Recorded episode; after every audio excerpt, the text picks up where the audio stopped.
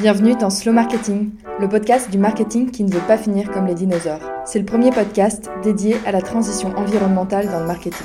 Je suis Anaïs, experte en marketing digital.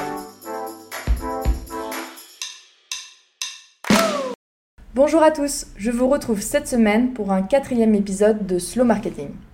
Avant de commencer, un grand merci à CMMMAAA pour ce tout premier commentaire sur Apple Podcast. Ça part bien, enfin du contenu qui prône un autre type de marketing, la durabilité, y'a que ça de vrai. J'ai hâte d'écouter les prochains épisodes. Merci beaucoup pour ce commentaire, ça me touche énormément. Si toi aussi tu veux soutenir ce podcast, il te suffit de faire comme CMMMAAA, mettre un commentaire ou une note 5 étoiles sur Apple Podcast ou la plateforme d'écoute de ton choix. Merci. Aujourd'hui, nous allons répondre à cette question comment compresser une vidéo ou une image avant sa diffusion? Allez, c'est parti. Avant de commencer, laisse-moi te rappeler pourquoi il est important de compresser une vidéo ou une image avant sa diffusion en ligne.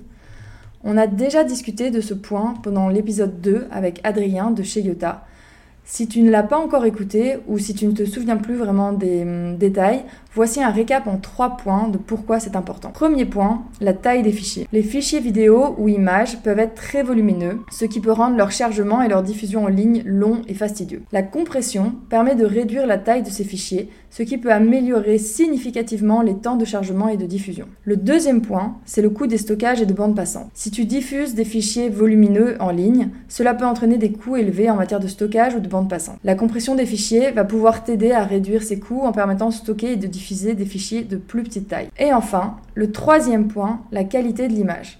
La compression peut également être utilisée pour réduire la qualité d'une image ou d'une vidéo, de manière à ce qu'elle soit moins lourde à charger et à diffuser en ligne, tout en conservant une qualité d'image acceptable.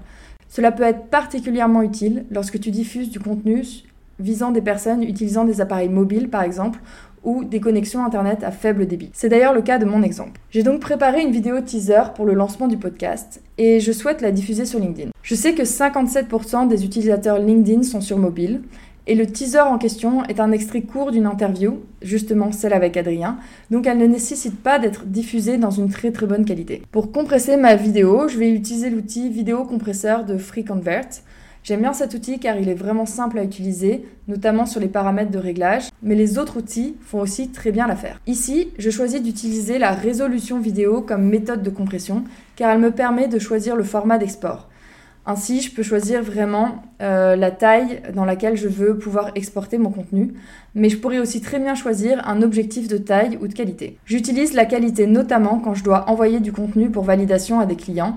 Je choisis la plus faible car ils doivent essentiellement me faire des retours sur le fond et non pas sur le contenu en tant que tel. Une fois sélectionné, le chargement a lieu et en quelques secondes, ma vidéo est prête. La nouvelle vidéo fait 1,4 MO contre 5,8 MO à la base, soit 4 fois plus légère. C'est tout pour aujourd'hui. Rendez-vous la semaine prochaine pour un nouvel épisode dans lequel j'interviewe Hugo Nicole et on va parler d'email marketing.